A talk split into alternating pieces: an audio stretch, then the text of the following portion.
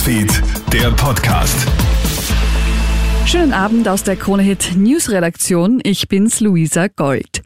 Politbeben heute nach der niederösterreichischen Landtagswahl. Die ÖVP verliert dramatisch und kommt knapp unter die 40-Prozent-Marke.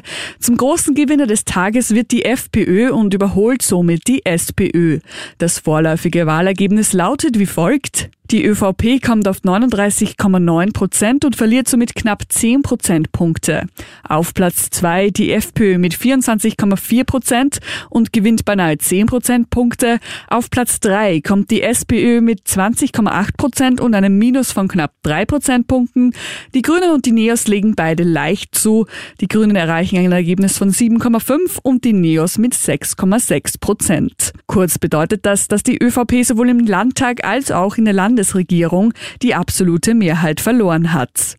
Alle Entscheidungen muss die ÖVP nun mit einer oder mehreren Parteien treffen. In den ersten Statements gehen die Parteien bereits auf Fehlersuche.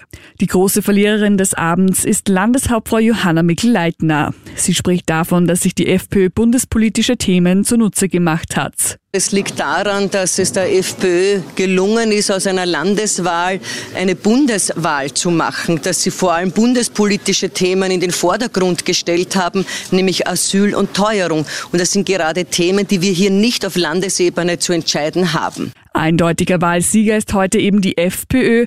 Dieses Ergebnis sei richtungsweisend für die Nationalratswahl im nächsten Jahr, so Spitzenkandidat Landbauer. Das wird sicher kein allzu großer Auftrieb für ÖVP und Grüne sein, für die Bundesregierung. Äh, aber ich habe immer gesagt, dass diese Wahl eine Schicksalswahl auch sein wird und entscheidend sein wird äh, für die Frage, wie geht es im Bund auch weiter. Und das haben wir auch heute gesehen. Das war's mit deinem heutigen Nachrichtenupdate. Ich wünsche dir noch einen schönen Abend. Krone Hits, Newsfeed, der Podcast.